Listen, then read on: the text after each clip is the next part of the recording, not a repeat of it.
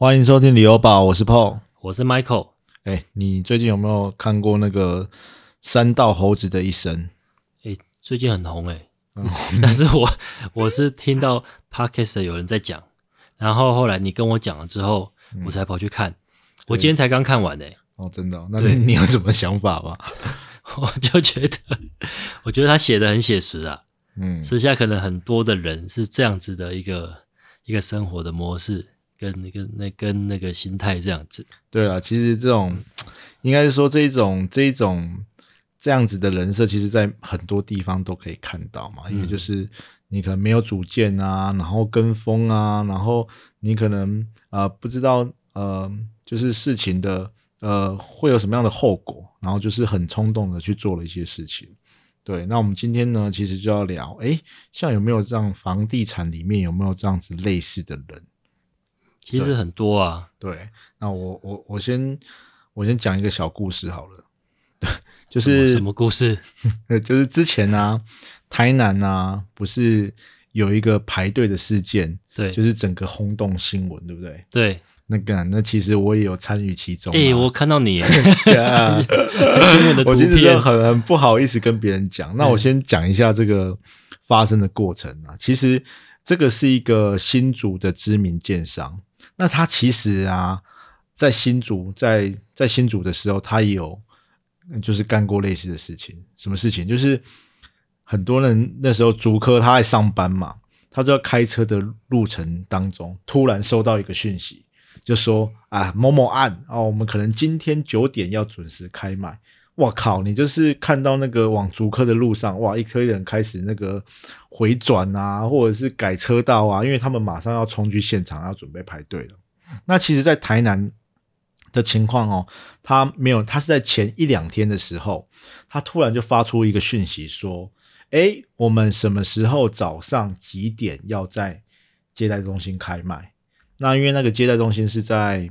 算是台南很热闹东区的路上嘛，嗯啊，结果这个消息有人收到讯息了，哇！前一天晚上半夜大概十点的时候，哦，我还记得第一个原本是一个呃新竹来的，他可能就是跟了这个建商很久，那的算是 投资客吗？可能就是啊有实力的买家，我们这样讲好了，他就是排第一个，哇！十点开始之后，到了半夜十一二点，哇，开始排了一堆人。那我是没有去现场排啦，但是我们有，就是我们自己的朋友有一些前辈，他有有怎么讲，有安排人家去排嘛。所以呢，半夜的时候，哎，开始就慢慢有消息传开来说，哇，怎么台南有连台南的建安都开始排队，因为排了一堆人嘛。然后我们隔天早上去的时候，我们也是一大早就过去了，就会发现开始慢慢解压缩。你知道什么是解压缩吗？不知道，解压缩就是原本它是。小小的，它可能是一个队伍，他发现哎，前面开始越来越多人插进去了，就很像你这个档案本来是小小的嘛，嗯，它解压缩之后就变成一大串，所以在门口呢就开始排了一大串的人，然后就是哦，我们就开始在那边聊天嘛，可是发现哎，时间快到了，你那个开始有那种。蠢蠢欲动，那种演唱会要冲进去，或者是那种排队要冲进去的感觉。哎，然后发现时间一到，我忘记是十点，好像九点还是十点吧。那个大门一打开啊，真的不夸张。嗯，因为现在那个新闻都一直在重播那个画面嘛。那个大门一打开，所有的人就冲进去了。然后开始不知道，哎，可能过没几分钟，哇，那个门就关起来了。然后我们一进去的人，我们是第一批进去的嘛，开始哇，很紧张的要找位置。然后那个时候啊，然后后来因为可能开放，大家位置都坐满的时候，哇，那个大门玻璃大门就关起来了，真的是我有生以来看过最经典的画面，因为我坐在里面嘛。你有没有看过那个失速列车？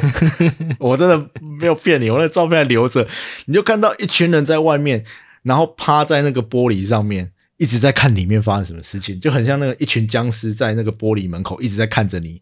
我在里面就就还还我就看着这个景，我就觉得哇，很疗愈哦，因为他们都进不来，我们在里面吹冷气。好，那我为什么要讲这个故事？其实就讲到重，我现在讲到重点，就是我们在那一桌，我就发现有几个年轻人，哎，然后大概两三个年轻人吧。然后他们一来呢，也就是一来，因为哦那个那个情况其实很紧张，没有时间给你介绍，因为他就是一个呃马上就要挑，是不是？对，马上要决定，他就是说，哎，我们现在是谁谁谁开始轮，嗯，啊，你决定了，你就要写你的户别，然后写户别之后，他报完你价格，你可能就要要去马上决定刷卡，对。就是这样子，然后所以呢，那那那那那两个年轻人坐下来，他说啊啊，那没那算了，就是他们完全搞不懂方位格局，然后还有这个建案的呃面向是什么啊路啊，这个和户别是临哪一条路，或者是面里面面外面，他好像有点搞不清状况。那因为我们进去，我们都做好功课了嘛，我们大概可以马上决定我们要的户别是什么，然后他就其实就轮到他们。然后他们就很紧张的感觉，不知道写哪一个，就随便写一个户别跟楼层，然后就就交出去的嘛。然后结果啊，后来他们要变成要刷卡的时候，嗯，他们就拿一张一张卡出来，然后我记得那个定金呢，好像是十万的样子吧，他们就要刷卡。结果呢，那个卡不是他们的名字，嗯，然后呢，那个销售小姐呢，请他们啊拿自己的卡，他们刷，他们也。拿不出来，然后现金也拿不出来，然后就整个感觉是有一点不知道，就是有点不知所措的样子啦。然后他最后呢，他们就打电话啊，叫人家哦，可能送现金来，然后他们还是有签了，还是有签的。所以其实我要讲的，其实就是在预售屋的这个呃案子里面，其实，在那其实就是去年的时候嘛，前一两年其实出现很多这样子的。乱买年轻人，那也不能，我们会讲说是，你还记得一个词吗？那个少年防神。哦，前两年出现很多这种所谓的少年防神，我只记得人家说那个买股票啊，散户不是就散户最最会什么？乱买。乱买，最最会是，然后还有什么？乱卖。乱卖。好，所以为什么我要讲这个例子？那其实其实因为其实到最后。那一天就出，隔天就新闻出来了嘛，所以我们买到一半的时候啊，就发现有很多穿背心的，你知道是谁吗？地震局啊，对他们就来查了，嗯，然后一些地震局的人，他们就站在那个销售的柜台上面，在那边盯梢，然后在那边查有没有这种预售物的一些啊，可能哄抬啊，或者是有一些不合理的销售手段之类的，嗯，反正呢。哦，就就这样子过了嘛。那到最后，因为其实后来这个新闻出来就沸沸扬扬，对，就开始那个打房的那个声音就很浓厚。那后来呢，经过了这一年之后，我们就不要讲哪个案子了。我们发现有有一些赔售的案子出来了。那其实这个区域我们未来也会分析。其实这个区域我们长期来说还是看好。那为什么这个区案子丢了？好几个，可能越来越多那种赔售，他可能赔十万卖不掉，赔二十，慢慢丢在市场上面。你觉得为什么会有这种情形？为什么会有这种情形呢？对，其实这个区域这个案子啊，我有认识的去买，对。他买的时机点大概在去年，嗯，去年的时候，对。他，而且他买的价格，嗯，也没有比当初你们去排队那时候贵，对，哎。就代表说这个房，因为我知道这个这个案子有很多期啦，对。哦，好像也是户数很多，几千户的样子，对。对，那户数这么多，然后后来又遇上这个房地产的市况不好，那当然他他就只能他不可能涨价嘛，他就只能照原来的价格去卖，甚至已经买的人他。没办法再承接下去的，他就只能赔售。对，那其实有一个重点就是你讲的承接不下去，因为这一个呢算是一个低首低首付的案子，他只要七趴的啊投息管他就可以买了。那他不用到二十趴吗？呃，没有，就是我说第一笔哦，签约金对，签约金只要七趴就可以。那它工程款其实也算是还算宽松了。那其实它盖的速度其实蛮快的，它最近已经盖到一半了嘛。所以呢，为什么会抛售出来？其实。有几个面向，第一个是他没有能力交屋，嗯，再就是他工程款对他来说可能有压力了，对对，再来就是他很悲观，对这个市场市场呢觉得没有信心了，对哦，可能就是这这几个这几个呃先决的条件之下，他还才会做出这个赔售的决定嘛。嗯，哦，但是为什么他一开始会买？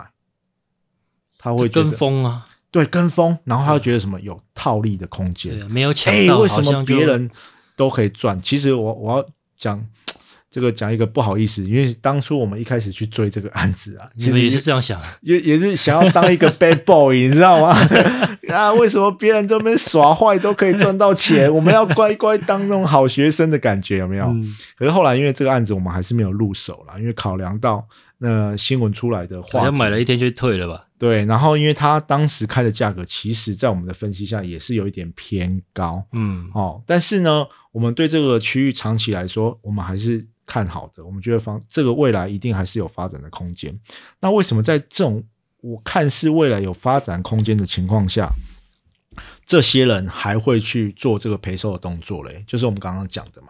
那这个时候，其实人家说阿里房地产温坦的啦，百分之百都赚钱，其实没有。我们会发现，在市场反转的时候，还是会有这种恐慌的心态。那也有可能是他根本没有长期持有的打算。的打算或能力，那如果他没有能力，其实就是相对的比较糟糕。这就是我们哦，有点像是这种房地产的三道猴子。嗯，他就是当初看到人家都哇，少年房神好像很好赚，然后他就去跟风做这种这种决定。那到最后他可能没办法承接。那其实呢，哦，我我们讲的这个都是真实的例子啦。那我们也有几个朋友，他其实去买了其他区域，他们也是第一批进场的。那他们买的价格相对来说，现在我还是觉得他们买的很便宜，甚至是有有涨幅了，有这种涨价的空间的。那我有也也是有一个朋友，他买在其他区域，他到最后他也是赔售，诶嗯，那你觉得为什么？他也不是没有钱哦，他也不是不能交屋哦，但是他最后还是卖掉了。他说他卖掉之后睡得好好哦，他没有卖掉之前都睡不好。他赔了六十万，哦，是哦，真现在看起来真的是不可思议的事情。好，但是为什么他当初会做这个决定？其实就是你讲的跟风。嗯，他当初觉得房地产很好，大家都想要踏入，好像都会赚钱。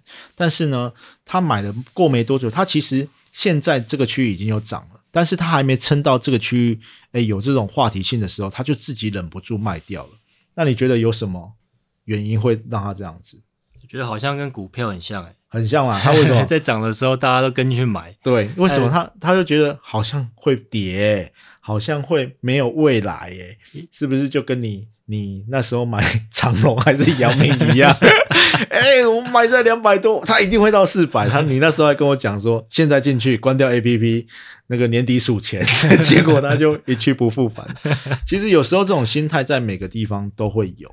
然后他就是买完之后，他自己对这个产这个地区他不够熟悉，他没有信心去支撑他的这个决定，他最后就会做了这种赔售。其实其实两点呢，第一点就是功课做不够了，嗯，然后再来就是说自己没有算好自己的能力跟现金流了，对，哎，然后就导致说你可能买了之后，哦，那后面要付的钱，你可能现在。哦，我都还没有准备好，当初也没有想说我要怎么生出这些那个工程款出来，就去跟人家买了，对，所以才会导致说，哦，嗯，我现在缴钱了，我缴不出来了，好紧张啊，怎么办？那然后我又看到这现在市况不是很好，我知道啊，赔赔一点点，就是让我自己安心一点呐。对了，赶快把本金拿回来啊，这种感觉。所以我们现在就要讲一下，哎，那如果在买房子的时候要注意哪些事情？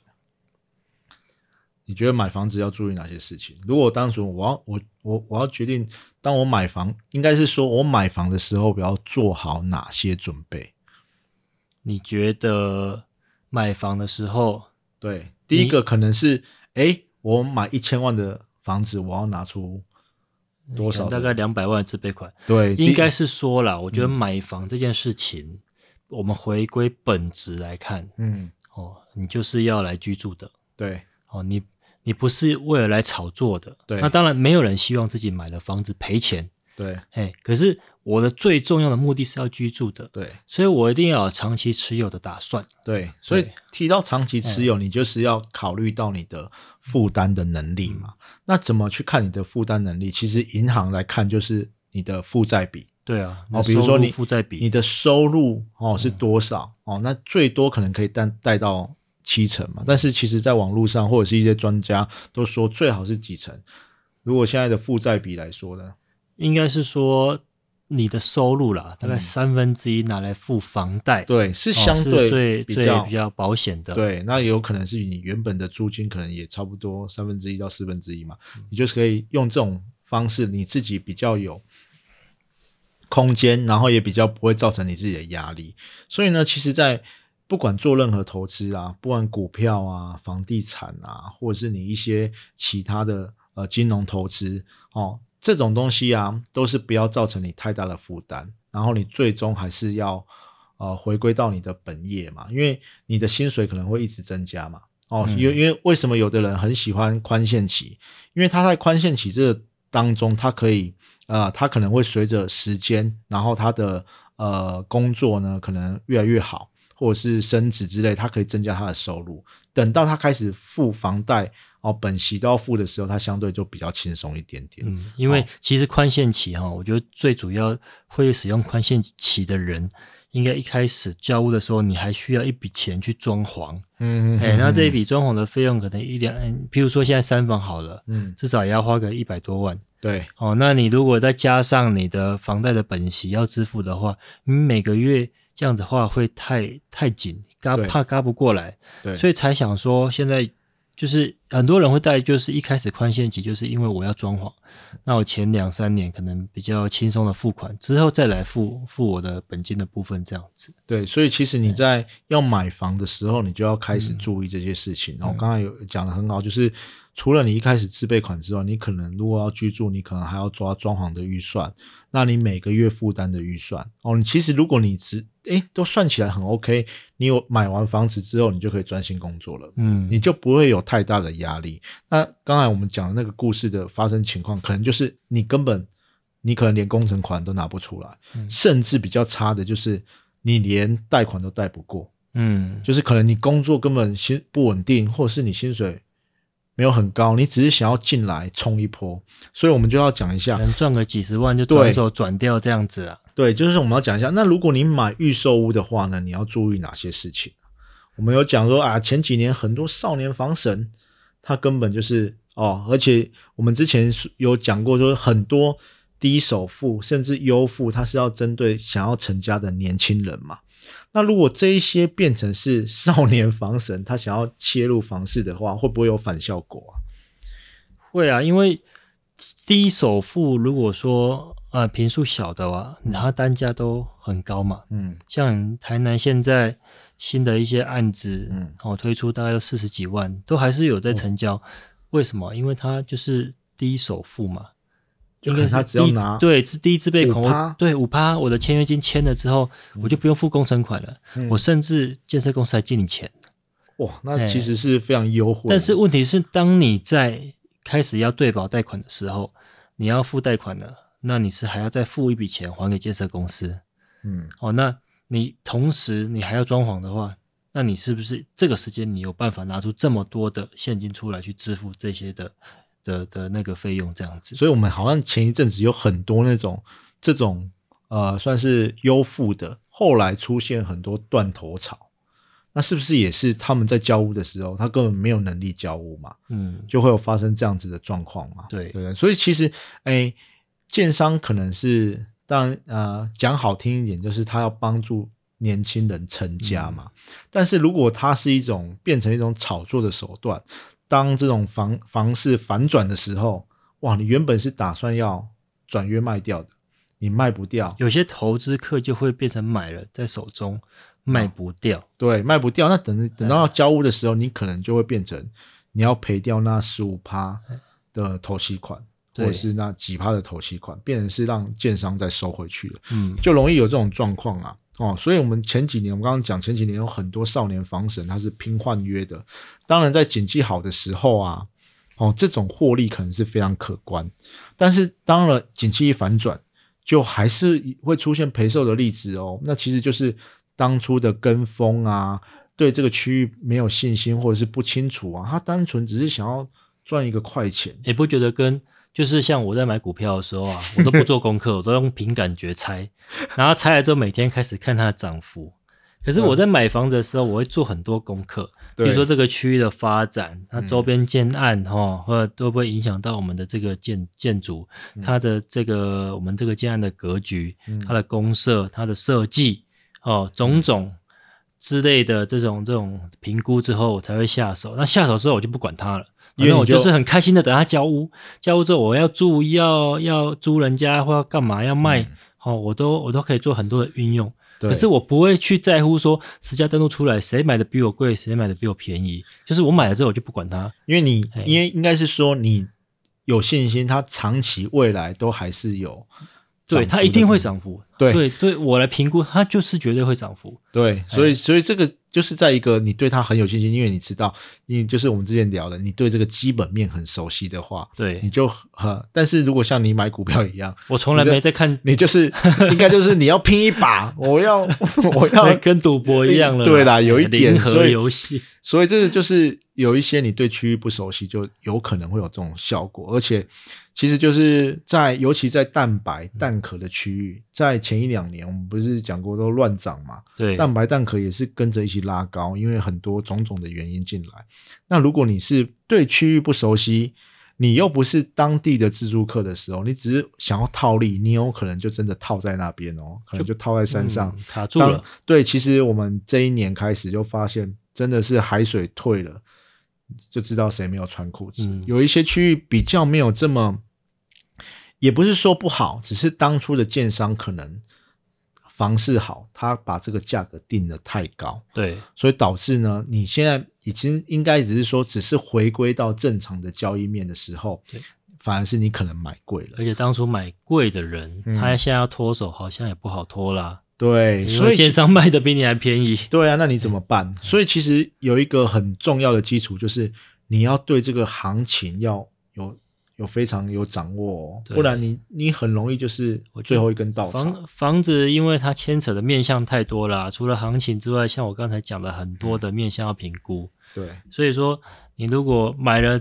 是产品，你买了之后你又睡不着，没信心的哈。嗯，我觉得你如果自助就算了，自助自助的话，你你可能会拥有一阵子，然后会有自己这个需要。那如果你单纯要投资的话，就可以再三的评估。对，对，对，因为如果你是真的刚需的话，那可能可能你就是当下你就是有那个居住的需求嘛。但是你说很多人就会说啊，你别自己多哎，买贵没差啦。其实有没有差？其实还是有一点差啦，因为你感觉不好啦，感觉不好啦。十年或许你还是很开心的，回头看可能都 OK 的。对啊，那如果我们这刚刚是讲了预售屋的情况嘛，有很多那种少年房神啊，对，拼换约的啦。那如果是这种中古屋的话，有什么要注意的吗？中古屋，对啊，中古屋就是要看屋况喽。看屋况，其实哦，中古屋我比较清楚，因为你都没有买过中古屋嘛。对啊，那我我买过，呃，就是我看过很多中古屋啦。那其实中古屋就是很多人买完中古屋的时候，哦，他还没买之前就很想买，对，可能是哦中介的话术之类的，他很想买，哦，本来的缺点他都不会觉得是缺点，嗯，但是当你真的付完钱交完屋的时候，那些缺点会慢慢浮现出来。哦，比如说啊，你的采光啊，或者是你的隔音啊，哦，一些小细节的东西，或者是你的啊有没有壁刀啦，哦，你都要等你真正实际住进去之后，你才会有感受的。哦，所以这个对屋况要感觉你可能要很熟悉，然后或者是哎，买中古屋呢，不像新屋一样，很多是要基础建设的。嗯，比如说你可能要油漆啦，或者是你的。呃，管线、水路，甚至是有的，像我买那个呃中古老房子，甚至你还要拆的，那这些这些都是现在来说都是很大的一笔费用。那你如果没有把它估进去的时候，你可能就会哦，可能就会在你的这个预算上面可能会就会有影响。人家说买中古屋哈，要早上去看一遍哦，然后下雨天去看一遍，然后晚上也去看一遍。如果都没有都没有下雨怎么办？其实其实意思是你多看几遍哦，不要那么冲动的就决定这件事情，对，因为这个都是几百万的一个一个一个一个预算嘛，对不对？哦，然后可能还会有一些风水上的考量啊，或者是。有一些抗性啊。其实我觉得可以去问问，譬如说，好，你要买这种古屋，嗯，除了是中介讲的之外，中介可能为了要成交，可能或许都讲好听的话，嗯，但是你如果私底下去问问管理员，哦，问问问周边的邻居，哦，这附近的邻居，啊，这栋大楼如何？就是多方去评估考量之后，你大概就可以得知说，这个中古屋对你来讲是不是真的是有那么好啦，有那么好，就是有那么适合啦，哦。对你就是我觉得可以多做一些的功课，对，才不会就说买了之后很多的消费纠纷的产生这样子。嗯，那那我我另外一个问题哦，现在有不是有很多那种投资客，他把老屋装修，或者是他把那种中古古屋装修的漂漂亮亮的，好像我们之前有讲到样品屋这样子。那你觉得这样子的产品好不好嘞？这样子的产品。其实要看你装修的品质啊，嗯，哎，因为有的真的是房子很，就屋况真的很不好，那你很多都要重做，譬如说你的水路，譬如说你的电线，譬如说你的墙壁，你钢筋外露，你可能还要重新再做水泥，那个泥做这样子。因为有有很多的哦，应该是说不良的投资客啦，他可能原本啊天花板那个钢筋已经外露了，对，啊，结果有定定级的天崩，就是钉一个。天花板就把它遮过去了啊，可能是楼上原本有在漏水哦，或者是有什么漏水的痕迹，他就油漆哦或壁啊，它就油漆油过去了，所以你去看就觉得啊，这个房子感觉漂漂亮亮的，好像没有什么问题。我跟你讲，我们我以前住的地方就这样子，真的假的？我我觉得他可能也没有没有，就是说，哎，就是这个卖的人，他一定也是投资客，因为那房子四十几年了，嗯，那他重新拉皮整理。哦，那重新也是管路重拉，弄得每一间都是套房这样子。哦哦，可他可能也没想到说他们施工品质这么差，但是我觉得可能一分钱一分货了，监工的人可能影响有也有也有很大。嗯，哦，然后下大雨的时候啊，外面里面下的雨比外面下的还大。我说真的没骗你，因为他的管路排不及嘛，全部都从天花板跑出来。哦，这这很可怕。真的，我那个客厅下雨啊，流的水比外面还雨还大，气都气死了。所以这个这个其实就是一个有可能会发生的事情啊。所以房子好久四十几年了。对，所以其实像其实现在越来越多，包括台南很多做老屋翻新的，哦，其实就是要更去考虑。其实像我啊，我自己就不啊不太会敢碰这种东西，因为我不知道没有看到的地方长什么样子，所以我宁愿就是比较原始的屋况，我可以拆开来，我可以看到哎里面是什么东西。但是因为现在也很多人喜欢这种装潢好的，可能他装潢好的风格刚好是合你的胃口啊。对，然后还有就是我不用贷款了哦，我不用多花一笔自自备款，就是多花一笔现金来装装修了，就等于我包在我上一集有讲过嘛，包在贷款的价格金额里面。但是这些东西你就要特别的注意喽，哦，特别的注意说，如果你真的是要买这样的产品，就要考虑到它装修的品质，还有原本的屋况是什么。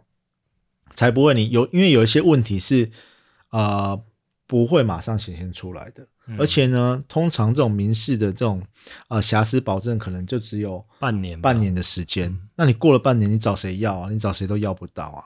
哦，所以呢，其实你在看这种房子的时候，你也要可能也要找一个呃信誉比较良好的中介啦，他可以愿意跟你讲实话的。其实我们就是接下来要讲说，其实中介会有很多的话术，嗯。哦，比如说我自己有遇过啊，我下完斡旋之后，他马上跟你说，哎，有人要追更高价喽，或者说你这个还有人出比你更高，哎，我就曾经下过斡旋啊，然后我下斡旋五万块啊，然后他说，哎呦，因为别人要出了，你赶快先下斡旋五万块，哦，那这样子的话，先给先给屋主，这样。就结果我下了之后，我有点反悔，不想买。因为那个没有车位啊，然后后来那个不到半小时，才还才反正就是很短时间，哎，屋主签同意的，你你要哎，我们什么时候签约？结果那时候我都还来不及考虑，因为就是中介就是一直叫我赶快下斡旋，所以后来，但是我后来我还是觉得算了，五万块就就让他赔掉算了，对啊，然后就赔了五万块。就是这个我其实就是做了这么久，一开始我对房地产不熟悉的时候，跟我一开始踏入房地产，即使我踏入房地产，我想要找自己的房子的时候，还是会遇到这种买房的一些就是问题。因为有时候你你在没有办法立即做决定的时候，有时候啊，你这个中介他可能会用一些呃话术嘛，有可能就是他想要赶快成交了，他会用一些方式来。来 push 你，你敢？但是其实他会这样讲，有可能就是你他根本没有替你想，你已经出的价格太高了，嗯，所以他赶快想要叫你赶快赶赶快签啊，对，赶快签，因为签了之后，那屋主一定会卖啊，他马上就可以赚到服务费啦，对，所以他根本有时候他没有替消费者想，他也不会好的中介可能会说啊，你这个大概在哪边？但是有时候这个议价的过程啊。在中国屋的买卖就是这样子，比较不透明。但当初我自己也没算清楚自己的金流。其实我觉得，我觉得自己自我的金金流的评估很重要。对，有时候就一时冲动买了之后，才算一算，哇，根本我就没有钱付，也是扛不过去，扛不过去。对我就我就没有负担不了。嗯，哦，那我还是选择了放弃这样子。对，所以这个这个还是要。你要先评估好自己哦，我们刚刚讲的，你只要先评估好自己的能力在哪边，你的自备款，然后你买房子的负债比，你有没有办法承担这一些？哦，你才可以在买完房子之后，你才可以开心的入住。不要说哇，你可能你赚五万块，你四万块来拿来缴房贷，那你怎么生活？嗯，所以有时候很多这种。房市的这种三道猴子，他可能就是会有这种状况，他根本没有评估好自己的能力，他只是觉得说，哇，大家都买房了，我也要买房，嗯，就有可能有这种状况来会产生啊。是的，然后包括一些可能中古屋哦，你的产权呀有没有有没有只就是你买的东西哦，你自己知不知道这个产权有没有有没有清楚哦？你会不会买到一些过户完之后哦，你可能有一些呃，比如说。之前有很多是那种什么工业宅，你有听过这个吗？有，就是什么？这个就是那种，还有那种商业，就它只能做那种办公室使用。对啊，它其实是。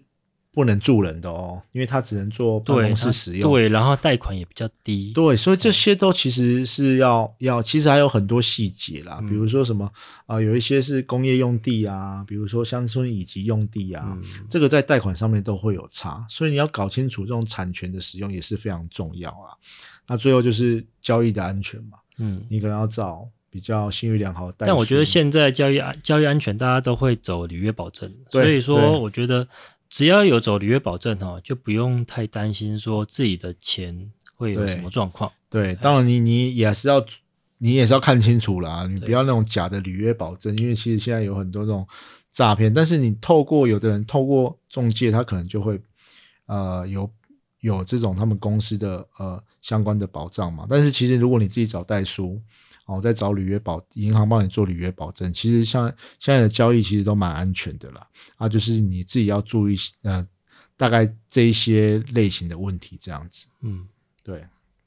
所以，我们这一集其实就是想要跟提醒大家，哦，你不要变成这种房市的小白，然后被一些投资客或者是一被一些建商割韭菜。哦，因为有时候你还。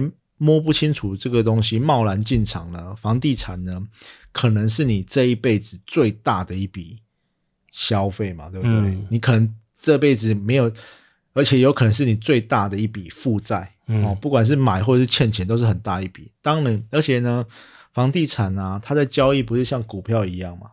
你你有时候要卖 一件就卖掉了嘛？对。你有时候卖，你可能卖半年、一年都卖不掉，卖不掉。然后交易的成本也很高，对，那个房仲那个卖四买二嘛，然后代书契税一大堆钱啊，所以呢，房地产才是更要好好小心一仔细的对评估，然后做好决定再下手，对不对？对啊，好，那我们这一集就聊到这边啦。对，希望大家都可以买到心目中理想的房子。对，然后。相信就是，如果你真的呃，把自己的的那个金流啦，我觉得金流很重要。把自己的情况，其实应该讲一集哈，有关财务的运用。这个对啊，哎，那我们觉得这个应应该要找专家来讲。哦，好，哎，就是我觉得很多现在的不管是年轻人，甚至甚至一些应应该是说不要说老一辈了，就是有些有些人他的财务状况其实没有那么好，嗯嗯，哦，那可是他也不晓得怎么去理财，对。他也不晓得怎么去把钱怎么投资，他们也也就是没有那个方向，对。对，那你如果说你的钱如果能好好的运用的话，其实即使你是可能有借出来的钱。或者是怎么样，呃，可能投资的钱，你还是可以有获利的。对。可是如果说你真的不会理财，你你只能会一直填补那个亏损。哎，你这个讲到这个三道猴子很经典的一句话嘞。哎，你不理财，财不理你。对对对。所以说，其实这个真的是哦，虽然他那个影片中是一个有点是有点是玩笑话、酸酸的这种感觉，可是其实真的真的在啊，不管你在买什么东西，都是非常重要。变就是变成是你自身的财务规划，对，很重要啦。那当然还有一些呃房地产这种操作资金。我朋友跟我说，小技巧，花钱哈比赚钱还要重要，就是还要难呐，还要难。花钱要一直做功课，不管是投资房地产、投资股票，你要一直做做功课，嗯，然后做到哦，觉得投入这笔钱心安为止，嗯，哎，投资房地产我可以，但买股票我真的没办法。没关系啦，说我们都还在学习的道路上面嘛，对不对？对对啊，所以我们之后可能也会针对这个呃资金的规划，对，请一级专家来。对，因为其实房地产呢，介绍房地产为什么是一个好的资产？那其实就是它有很多资金可以运用的方式。嗯，对，那我们之后再跟大家聊吧。那我们今天就到这边吧。对，买房不需要理由，家就是你的城堡。谢谢收听旅游宝，我是 Michael，我是 Paul，谢谢大家，再见，拜拜。